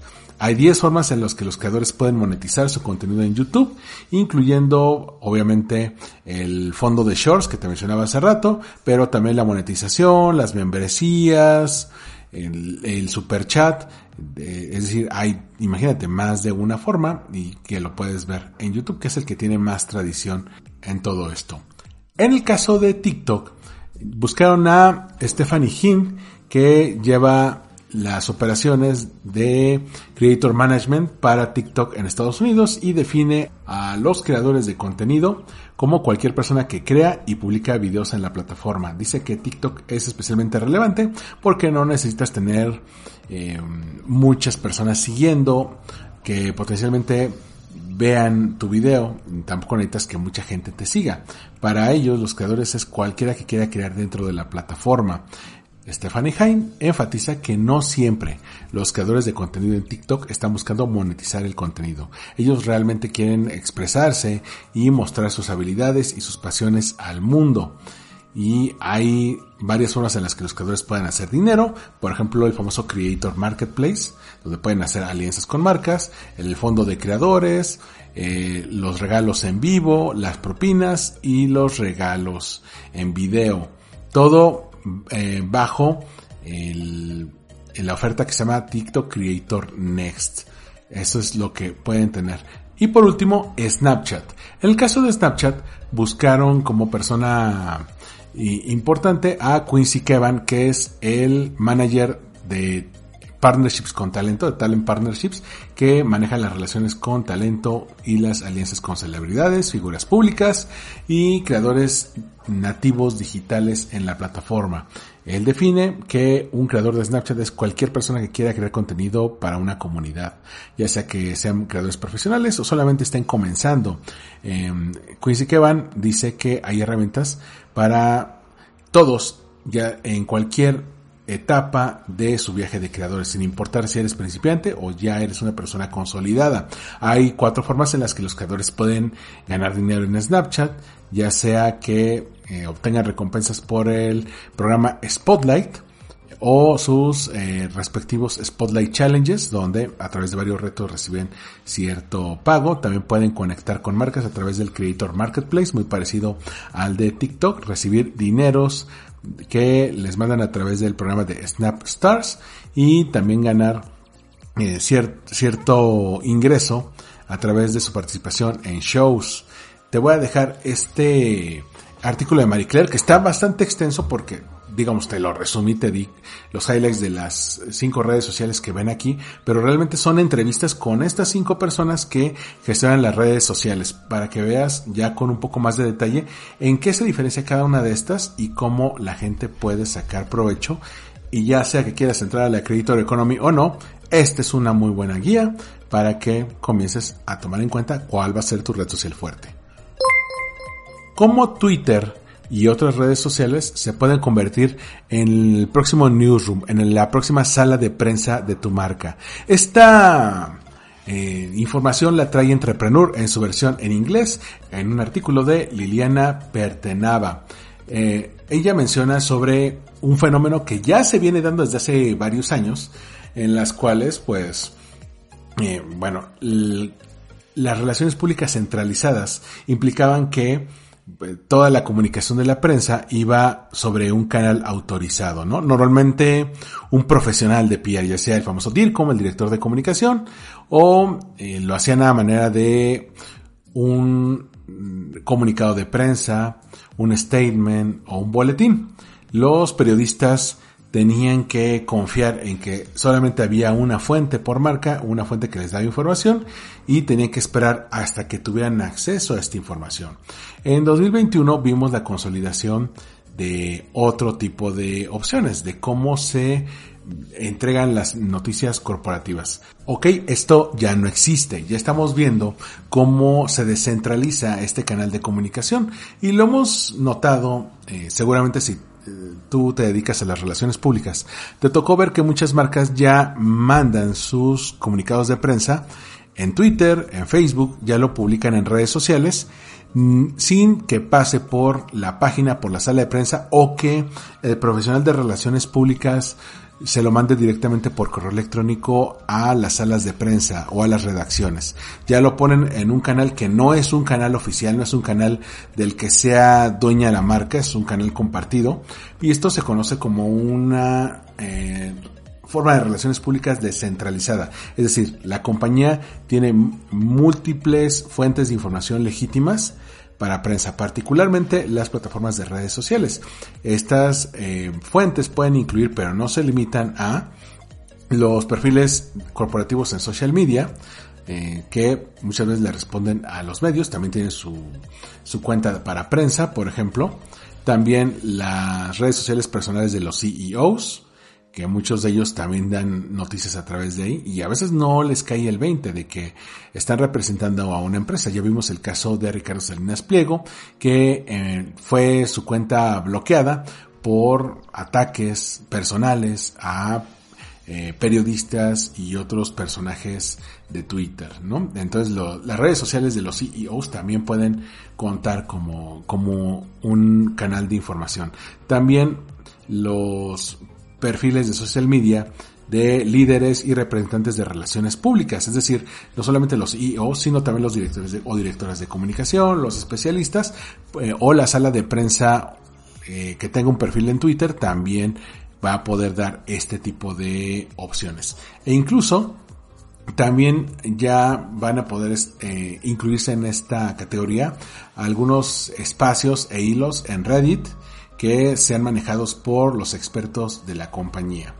Eh, ya hemos visto eh, este tipo de opciones desde productoras como Disney o automotrices como en el caso de Volkswagen que llegan a usar este tipo de plataformas primero para descentralizarlo y segundo ya no tienes que pasar por los medios como un filtro tú como marca quieres dar un anuncio y quieres que todos se enteren, ya no tienes que esperar a que lo publiquen, lo puedes poner en tus redes corporativas y de ahí gente que no necesariamente es periodista o no se dedica a los medios, te puede leer, te puede retuitear, te puede compartir.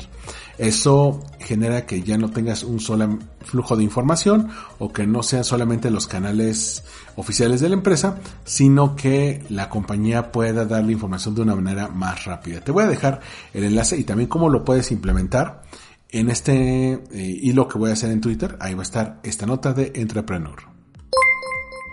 ¿Cómo definimos el éxito de los mexicanos? Esta es una infografía que sacó la agencia de estudios de mercados Lexia, Insights and Solutions, en las cuales encuestaron a los mexicanos sobre para ellos qué es el éxito. En primer lugar, encontraron que es ser chingón o ser chingón, es decir, la persona que llega a lo más alto de su profesión sin olvidar su origen y contexto. En segundo lugar, ser alguien, es decir, no ser un don nadie.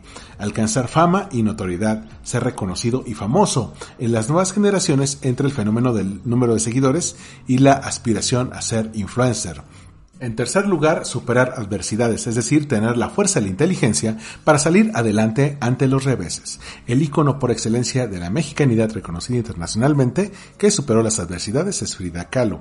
En cuarto lugar, no depender de otros, tener control de tus recursos, no depender de nadie, ser autosuficiente, vivir con tranquilidad y sin angustias económicas. Quinto lugar, tener una buena red de apoyo. Esta red puede ser simétrica, horizontal y solidaria, o también de carácter jerárquico, es decir, vertical, asistentes, guardaespaldas, empleados o servicio doméstico. Sexto lugar, poder invitar a comer a familia y amigos. Eso es mucho el éxito del mexicano, ¿no? Nos une profundamente el orgullo por preparar, disfrutar y especialmente compartir nuestra comida con familia y amigos. Séptimo lugar, tener un hogar propio. Tener un hogar propio es uno de los mayores logros en su vida, señal de prosperidad y garantía de seguridad. Representa cumplir con esta exigencia social, demostrar valía y capacidad. Octavo lugar, dar una buena educación a los hijos acabar la carrera. El éxito para padres y madres de familia se vislumbra si han sido capaces de darle a sus hijos una carrera. La educación se percibe como la herramienta para salir adelante por la vía adecuada. 9. No estar solo. Una persona exitosa estará siempre rodeada de gente, preferiblemente de personas que la respeten, quieran y admiren. Tener una familia es ya para muchas personas una señal de éxito. Y 10. Ser recordado, es decir, dejar huella. La mejor forma de valorar el éxito es el nivel de recordación y extrañamiento que una persona genera una vez que ha dejado de estar con nosotros. Esta infografía sobre las 10 cosas que los mexicanos valoran para ser exitosos te la voy a dejar también en el hilo. Tres claves de LinkedIn para alcanzar un bienestar y una reinvención en la cultura empresarial. Después de la gran renuncia, ¿qué es lo que viene? Después del informe Tendencias de Selección Globales de 2022, la reinvención de la cultura empresarial, LinkedIn eh, se eh, apuntó que la cultura empresarial ha cambiado. Ahora tiene un enfoque centrado en las personas y tiene unas características recurrentes como la flexibilidad, el sentimiento de pertenencia, la confianza o una visión integral de bienestar. En este sentido, De cara a atraer, retener y formar a grandes equipos, las compañías deben prestar atención a los aspectos más humanos del trabajo. ¿Cuáles son las áreas en las que hay que invertir para mejorar la cultura empresarial? En primer lugar, las oportunidades de desarrollo profesional. 59% de los líderes consideran que esto es lo importante. Seguido de la flexibilidad laboral, 48%, el bienestar y la salud mental, 42%, en cuarto lugar, formación para gestionar equipos a distancia e híbridos, eso lo valora un 35% y un 26% valora la diversidad y la inclusión las tres nuevas reglas del juego, la transformación hacia una cultura empática, tiene tres aspectos. Primero, la importancia de la flexibilidad. Esto ha obligado a las organizaciones a dejar a un lado la presencialidad y centrarse en el rendimiento y los resultados. Según el informe de LinkedIn, aquellos trabajadores con flexibilidad en horarios tienen hasta 2.6 veces más probabilidades de sentirse realizados y 2.1 veces más probabilidades de recomendar trabajar en la empresa. Desde la plataforma han revisado que eh, un 83% más de anuncios de empleo mencionan la flexibilidad laboral desde 2019. Y un 343%, imagínate, alude a este factor en las publicaciones de las empresas desde hace dos años, lo que ha desembocado en que las publicaciones que hacen referencia a la flexibilidad laboral obtengan un 35% más de interacciones. Además, los centenias, la generación Z, son los más interesados por publicaciones referentes a flexibilidad laboral. El 77% de los centennials muestran interés versus un 30% de los millennials. De la generación X hay un eh, no solamente un interés, sino un desinterés de menos 5% y la generación de los baby boomers menos 31%. El segundo aspecto que tienen que tomar en cuenta es el creciente interés por el bienestar. Eh, es decir, el bienestar de las empresas está ligado al de los empleados, tanto a nivel físico y mental como emocional y económico. Cuando los empleados se sienten cuidados por la empresa, tienen 3.2 veces más de probabilidades de sentirse realizados y es 3.7 veces más probable que recomienden trabajar en una empresa. En 2021 ha habido un 147% más de anuncios de empleo que mencionan el bienestar respecto a 2019 y un 73% más de publicaciones de empresas sobre bienestar. Y el tercer aspecto es la migración profesional. Por un lado, ya habíamos visto la gran renuncia, pero también está eh, The Great Reshuffle, es decir, cómo eh, muchos no solamente renuncian, sino que cambian de trabajo después de la pandemia con la intención de encontrar un empleo más flexible, empático y que les aporte cosas nuevas. Por eso retener talento se va a convertir en la tarea más difícil para las empresas. Además, este fenómeno implica una gran migración de profesionales con un movimiento enorme de empleados que llevan su cultura empresarial allá a donde van. Entonces, esto implica que van a tener que tomar en cuenta el escuchar a la plantilla, mostrar interés por cambiar el mensaje y hacer que los directivos hablen de la cultura empresarial. Te voy a dejar el enlace de Reason Why para que te des una idea de estas tres tendencias de LinkedIn. Google, por otro lado, identificó tres tendencias publicitarias clave para 2022. Sí, ahora las marcas de redes sociales le están entrando a esto de las tendencias. Por un lado, eh, Google detectó eh, un enfoque en soluciones para la vida de las personas, es decir, que tengan un propósito, que se comprometan las marcas con las personas a largo plazo. También la sostenibilidad y la responsabilidad. El segundo gran cambio tiene que ver con las nuevas experiencias y el poder del audio toda la parte que vimos del aislamiento, pues orilló a los usuarios a buscar nuevas fórmulas de ocio y entretenimiento, de las cuales el 2021 nos trajo que los formatos de audio, junto con los del video que ya estaban muy fuertes, llegaron para quedarse. Y el tercero, que es algo que ya vimos en casi todos los episodios de tendencias que vimos, eh, tiene que ver con el auge de los universos digitales, es decir, el famoso metaverso. Pero aquí vemos los videojuegos, el gaming y los eSports, así que habrá que entender la tecnología y estos universos como oportunidades. Y por último, para cerrar la sección de Spotlight, la WFA, que es la World Federation of Advertisers, es decir, la Federación Mundial de Publicistas, lanzó una guía para trabajar la diversidad y la representación en la planificación de medios. Te voy a dejar también el enlace de esto porque sacó un informe llamado Diversity and Representation, Focus on Media Planning and Buying. Eh, es decir, diversidad y representación, un enfoque en planeación de medios y compras. Ellos mencionan que el papel de los agentes del sector publicitario no solamente implica la creación de contenido que refleje la sociedad actual, sino también la aparición en medios diversos e inclusivos. Así que sacaron una guía para la diversidad eh, que tiene varios aspectos. Por ejemplo, la planificación de audiencias inclusivas. Esto incluye definir si en el briefing la representación es clave, quién es tu audiencia, a quién excluyes y si es correcto que estén excluidos. Si en la definición del público objetivo eh, hay un estereotipo o una generalización o si se consideran diferentes perspectivas, es decir, diferentes perspectivas de varios grupos. El segundo aspecto tiene que ver con el apoyar voces diversas, es decir, al momento de que estemos buscando en qué medios poner definir qué proveedores de medios van a recibir nuestra inversión, he encontrado socios verdaderamente comprometidos. ¿Podría un socio centrado o propiedad de una minoría hacer que el trabajo sea más impactante? ¿O existen oportunidades para innovar o co-crear contenido progresivo e inclusivo?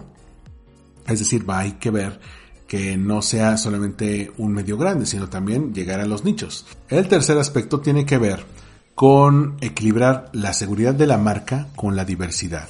Aquí hablamos de gestionar correctamente la idoneidad y la seguridad de la marca. Aquí vale preguntarse cuándo revisó por última vez la configuración de seguridad de su marca. Un grupo diverso contribuye a su lista de palabras clave. ¿Podría esta lista de palabras clave bloquear inadvertidamente voces diversas? ¿O si se puede complementar su enfoque de seguridad con listas flexibles que estén centradas en la inclusión? Y por último, la parte de medir el éxito. Es decir, cómo vamos a medir todas las audiencias de manera justa y a la vez invertir en investigación. Por eso vale la pena hacernos unas últimas preguntas. Por ejemplo, ¿se excluye algún proveedor de medios porque no están las herramientas de monitoreo de la industria? ¿Cuentas con un enfoque de medición para medir el verdadero valor de tu actividad? ¿Cuál es la ventaja comercial o el impacto en la marca? Y has aprendido de la respuesta al trabajo, ya sea positiva o negativa, puedes hacer un estudio de caso para inspirar a otros. Todo esto lo trae, imagínate, la Federación Mundial de Publicistas. Entonces, ya están viendo cómo ir hacia un mundo todavía más incluyente.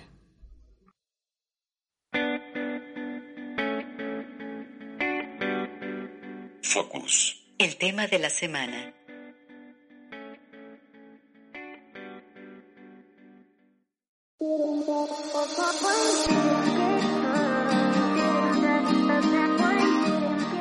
Hootsuite sacó su estudio eh, de, Global State of Digital 2022, es decir, el estado global de digital en 2022. Y compartió algunos descubrimientos clave que ya retomaron algunos medios de negocios como marketing directo. Eh, vamos a analizar un poco de lo clave en esta edición 11 de El Estudio que hacen en colaboración con We Are Social. De entrada, los usuarios de las plataformas sociales han crecido más de 10%. Tenemos a 424 millones de nuevos usuarios en los últimos 12 meses. Es decir, las redes sociales ya cuentan con 4.620 millones de usuarios en todo el mundo, lo que equivale a 58% de la población mundial con respecto al año anterior. Los usuarios de Internet aumentaron un 4%, es decir, 192 millones, haciendo un total de casi 5 mil millones en todo el mundo. Además, los usuarios también aseguran que pasan casi 7 horas al día navegando por la red y en comparación con 2021 pasan más tiempo en las redes sociales que el año anterior, empleando una media de 2 horas y 27 minutos al día. También revela que 46% de los usuarios en redes sociales son mujeres y el 54% son hombres. Facebook sigue siendo la red social más usada con 2.910 millones de usuarios activos, seguida por YouTube que tiene 2.562 millones de usuarios activos y WhatsApp con 2.000 millones. Aún así, las plataformas sociales favoritas de los usuarios son WhatsApp, elegida por casi el 16% de los usuarios de Internet, Instagram, escogida por casi el 15%, y Facebook, elegida por más del 14% de los usuarios. Otro dato destacable es que casi 60% de los usuarios de Internet a nivel mundial compra un producto o servicio online cada semana. Además, más de dos tercios, 67.1% de la población mundial utiliza un teléfono móvil y casi un 70% usa el smartphone para jugar videojuegos. Un dato importante respecto al año pasado es el que tiene que ver con criptomonedas. El número de personas que posee criptomonedas se ha disparado en más de un tercio desde hace un año. Más de uno de cada 10 usuarios de Internet en edad de trabajar posee algún tipo de criptomoneda. Te había dicho cuáles son las tres redes sociales más usadas, pero ahí te va el top. primer lugar Facebook, segundo lugar YouTube, tercer lugar WhatsApp, ya te había mencionado el número de seguidores, el número de usuarios que tiene. Cuarto lugar Instagram con 1.478 millones. Quinto lugar WeChat, el chino, con 1.263 millones. sexto lugar TikTok con 1.000 millones. Séptimo lugar, Facebook Messenger con 988. Le siguen con menos de 600 Douyin, eh, WQ, Sina Weibo, Quasho, Snapchat, Telegram, Pinterest, Twitter, Reddit y Quora. Twitter solamente tiene 436 millones de usuarios y Snapchat solamente tiene 557, así que sí se quedan muy por abajo de todos los demás. Sobre publicidad en social media, ¿cómo lo estamos viendo? El, eh, la tajada del pastel, el porcentaje del gasto publicitario enfocado en redes sociales es de 33.1%, es decir, un aumento de 0.5%. ¿Cuánto se gasta anualmente en publicidad en redes sociales? 154 mil millones de dólares, es decir, un aumento del 17.4% respecto al 2020. De las redes sociales que analiza el estudio, sobresale TikTok al cual le dedican un apartado importante sobre el potencial y toda la audiencia potencial que puede llegar a los marqueteros mediante TikTok. Porque de entrada por la audiencia. Puedes llegar a 884.9 millones de usuarios, es decir, el 11.2% de la población mundial. Pero no se queda ahí. También puedes llegar al 15.9% de la población mayor de 18 años en Internet. El público de TikTok es mayormente femenino, 57% y 43% masculino. Así que el informe lo pone como una de las redes emergentes de mayor crecimiento.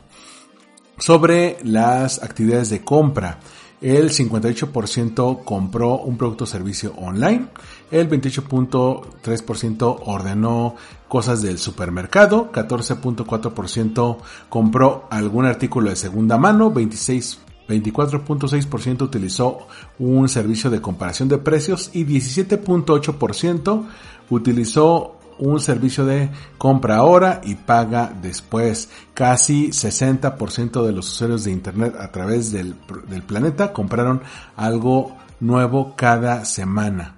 Así que ahí tenemos por dónde llegarles. El, en cuáles canales investigan para acercarse a las marcas o para ver qué van a comprar. En primer lugar, el 49.5% investiga en motores de búsqueda. En segundo lugar, 43% utiliza las redes sociales.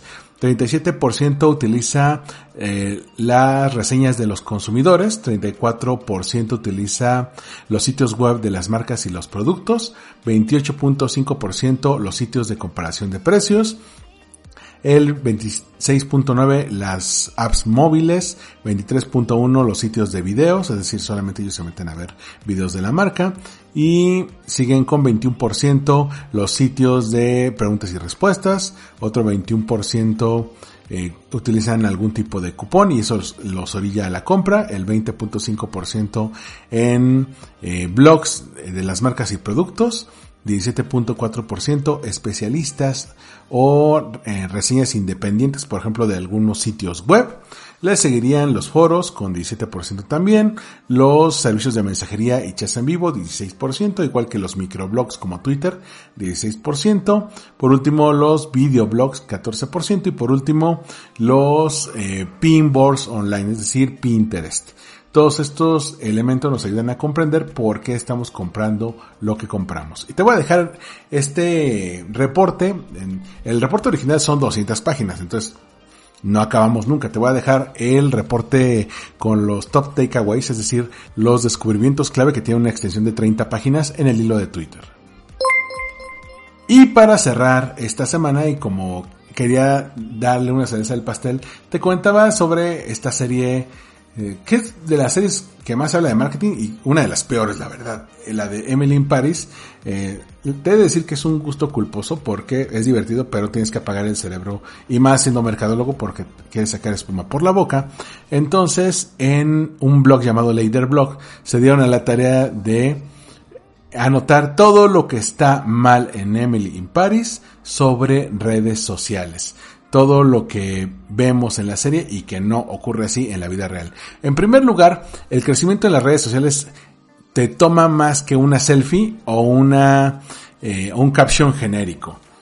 Algo de las cosas más raras de ahí es que la protagonista se tomaba una selfie o una foto bien random con un copy horrible y ya tenía 12 mil seguidores un día, 20 mil el otro, 50 mil la siguiente semana y dices, no, eso no, no ocurre. O sea, es un proceso en el que tienes que ir construyendo una audiencia y te puede tardar tiempo porque tienes que saber hacia dónde se está dirigiendo tu público, qué es lo que le, le importa. El, segundo error, los apóstrofes en los hashtags son un eh, error de principiante. Por ejemplo, que ponía hashtag smoking apóstrofe bodies. Eh, es como poner un hashtag con acento. Poner un eh, hashtag con apóstrofe te corta el hashtag. Entonces, eso hace que tenga menos eh, viralidad, menos difusión. Es como ponerle espacios o ponerle guiones bajos a, un hashtag. Lo cortas. ya no tiene la, la, opción de etiqueta. Tercero, utilizar palabras de que se conocen como buzzwords, estas palabras de ruido, como brand awareness y gorgeous content pues no basta como una estrategia de contenido, no el, por poner un montón de hashtags o palabras bonitas vas a tener una estrategia, tienes que ver cuánto presupuesto te asignan, cómo tomas fotos, quién las va a tomar, cómo las vas a postear, en dónde lo vas a mencionar, quiénes van a ser tus abogados de marca, tus embajadores, aquellos que te van a ayudar. Todo esto no se menciona, nada más te dicen, postea algunas cosas en redes sociales y la gente va a llegar. No, eso no ocurre así.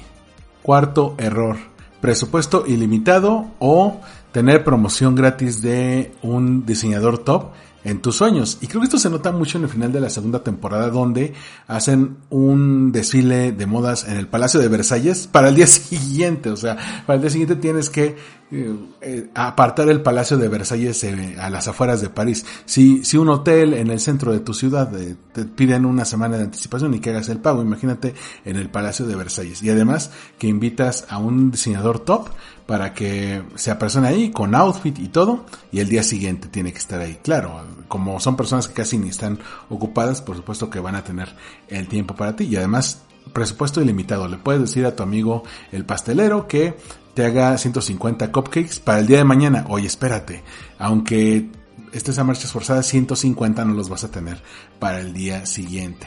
El quinto error, ¿dónde están los formatos de video corto? Todavía está clavada en Instagram, en stories, en las fotos y videos para el reel, pero ¿dónde está TikTok?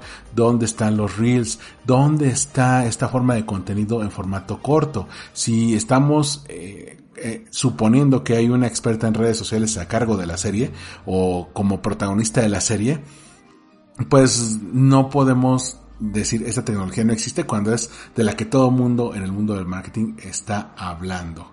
Sin embargo, el post reconoce que hay algo bueno en esta serie y es el enfoque en la salud mental. Cuando nos dedicamos a social media tanto tiempo, pues puede ser difícil de desconectar y algo que sí se hace en la serie es que el fin de semana te desconectas y no atiendes nada. Claro, en una crisis puede que no te funcione. Y de hecho hay un par de veces que hay crisis ahí que se generan y que le pudo haber costado el trabajo de no ser porque era la protagonista de la serie, pero bueno, no todo puede estar tan mal. Aún así te voy a dejar este enlace que a mí me hizo reír porque si es de, pues sí, alguien tenía que decirlo, todo lo que está mal en la serie. Tú lo puedes ver y decir, lo odio, pero ya cuando te ponen los puntos por los cuales eso no es realista en el mundo del marketing, ya es otra cosa. Soma. Libros, cine, series, recomendaciones de marketing para ti.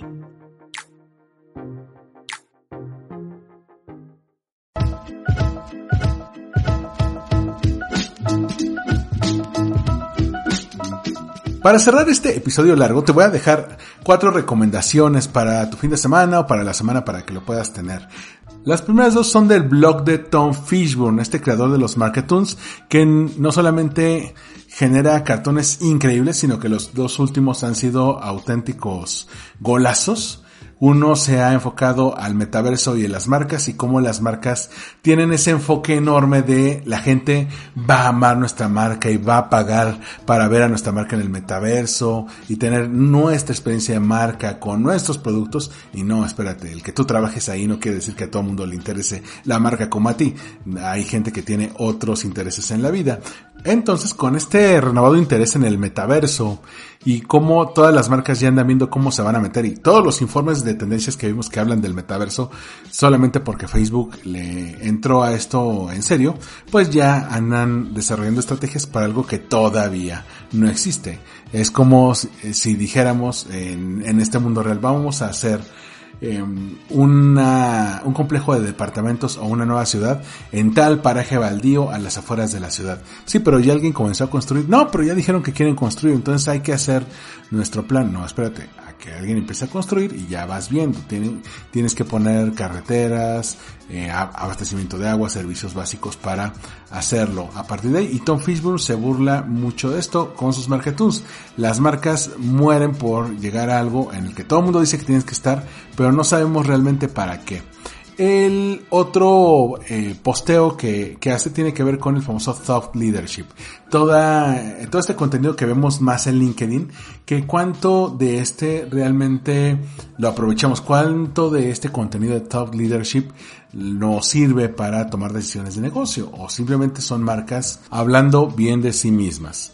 Por último, te voy a dejar la tercera recomendación, es una serie de Netflix que se estrenó a mediados de enero que se llama La Divina Gula. Esta serie está producida por Vice, por Vice México, y está enfocado en todos los eh, excesos y extravagancias culinarias que tenemos los mexicanos. Toda esta, no solamente habla de la gastronomía mexicana, sino cómo lo llevamos al extremo, cómo hay muchas cosas que en otras partes del mundo no nos entenderían, no son muy extravagantes para el paladar normal, pero los mexicanos lo vemos como, bueno, pues es algo eh, que se veía venir. Eh, son seis episodios de 30 minutos. la primera eh, parte, el primer episodio está enfocado en las gomichelas. Eh, sí, ya empezamos fuerte, ¿no? Te habla de cómo los mexicanos tenemos este gusto primero por las micheladas y segundo por las gomichelas, ¿no? Cómo les damos este, este nuevo enfoque. El segundo tiene que ver con las papas preparadas, estamos hablando de los dorilocos, de las papas preparadas que están atascadísimas y a partir de ahí se va, hay un episodio sobre los postres, hay otro episodio sobre el pan dulce, eh, cierra con uno muy bueno sobre, sobre las tortas, que incluye ahí las tortas de chilaquil, en, otro sobre la comida de, tamaño máximo, ¿no? Por ejemplo, un guarache eh, de 6 kilos del tamaño de un bebé o un hot dog de 50 centímetros de largo. Pero, ¿por qué? ¿Qué tiene que ver esto con marketing? ¿Por qué lo estoy mencionando? Bueno, a lo largo de estos seis episodios, que por cierto están muy bien producidos, muy bien filmados, eh, desde el cómo hacen eh, las tomas de la comida que se ve atractiva, cómo juegan con la comida, cómo entrevistan a los responsables de estos platillos, porque eh, eligen negocios a lo largo de todo el país. Puede haber alguien en Tijuana y alguien en Sonora y alguien en Durango, pero también gente en Mérida, en Oaxaca, en Michoacán, varios en la Ciudad de México, uno en Veracruz, y, así te van contando su historia, cómo llegaron con ese descubrimiento gastronómico. Hay tres o cuatro restaurantes por episodio, te dicen por dónde están, entonces también es una gran herramienta de promoción para ellos, te van mostrando sus creaciones, entonces eh, vas a ver que hay muchos negocios que encontraron una forma muy importante o muy interesante de dar a conocer sus productos, la manera en que sus fundadores o los cocineros estrella hablan del producto también es una forma de promoción, cómo los graban mientras los preparan, mientras los sirven. Eh, vas a ver algunos que ya construyeron todo un branding alrededor del restaurante, del producto que venden, y hay otros que no, que tienen un puesto ahí en, la banqueta, pero aún así por su sabor y por su fama desde antes ya se fueron ganando clientes. Y quiero que lo analices con un punto de vista de mercadólogo, que digas, a ver, qué cuestiones de branding están tomando en cuenta ahí. La manera en que se ve el producto, la manera en que se hace un ritual para que se, se preparen las promociones, el cómo se uniforma el equipo, tiene logo no tiene logo, se convirtió en una celebridad local o no, la gente los ubica, por ejemplo en el caso del episodio 6 que sale la famosa esquina del Chilaquil en la Condesa, pues eh, los chilangos si les dicen la esquina del Chilaquil ya saben a qué se refieren, entonces ahí hablamos de, de un branding o de las famosas manteconchas que son de Querétaro. Entonces te cuenta la historia y cómo las redes sociales ayudaron, en el caso de las manteconchas y de otros ejemplos que ahí se mencionan, a que esto se volviera viral. A mí me parece una de las series más interesantes para comenzar el año. Eso sí, si la ves eh, ya comido, pues te vas a sentir con indigestión. Y si lo ves sin comer, te vas a morir de hambre. Entonces, eh, toma tus precauciones, eh, no te atasques la serie en un solo maratón, dale una oportunidad. Y la última recomendación es un especial que yo no diría que es de comedia, pero así lo promueven, de Netflix que se llama Bob Burnham, que se llama Inside. Se estrenó a mediados del año pasado y ganó el Emmy por mejor guion a show de variedades. Este es un especial que, te digo, tenía la intención de ser de comedia.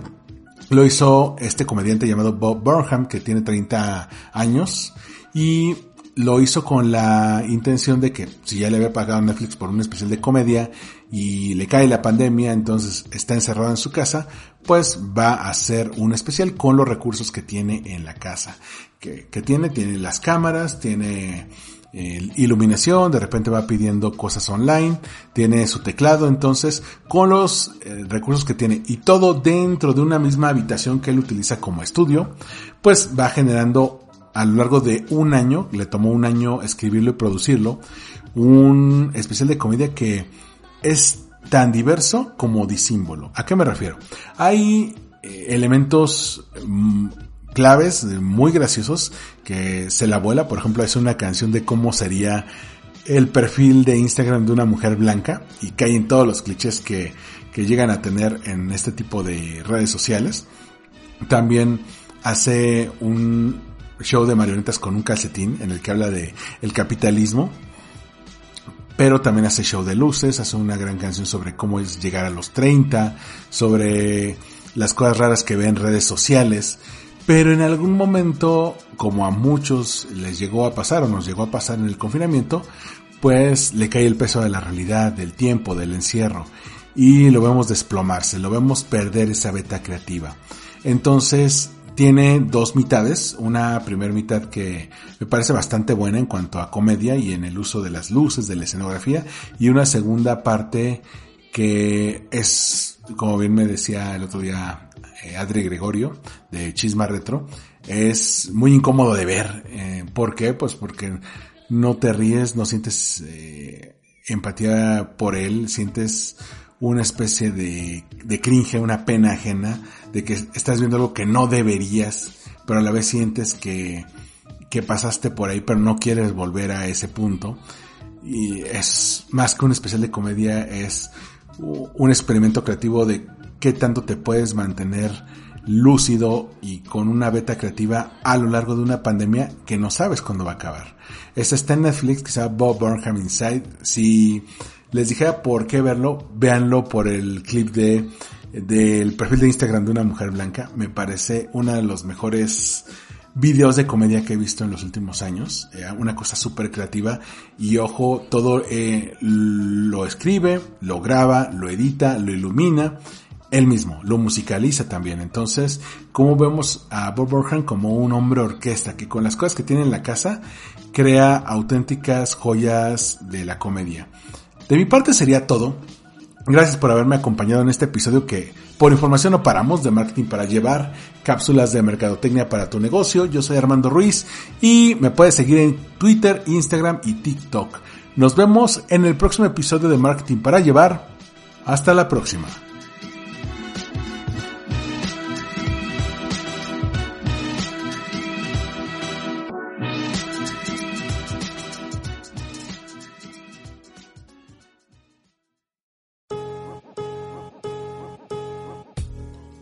Gracias por escuchar. Marketing para llevar. Síguenos en redes sociales como arroba mkt para llevar. Una producción de Olvin Iris Blog.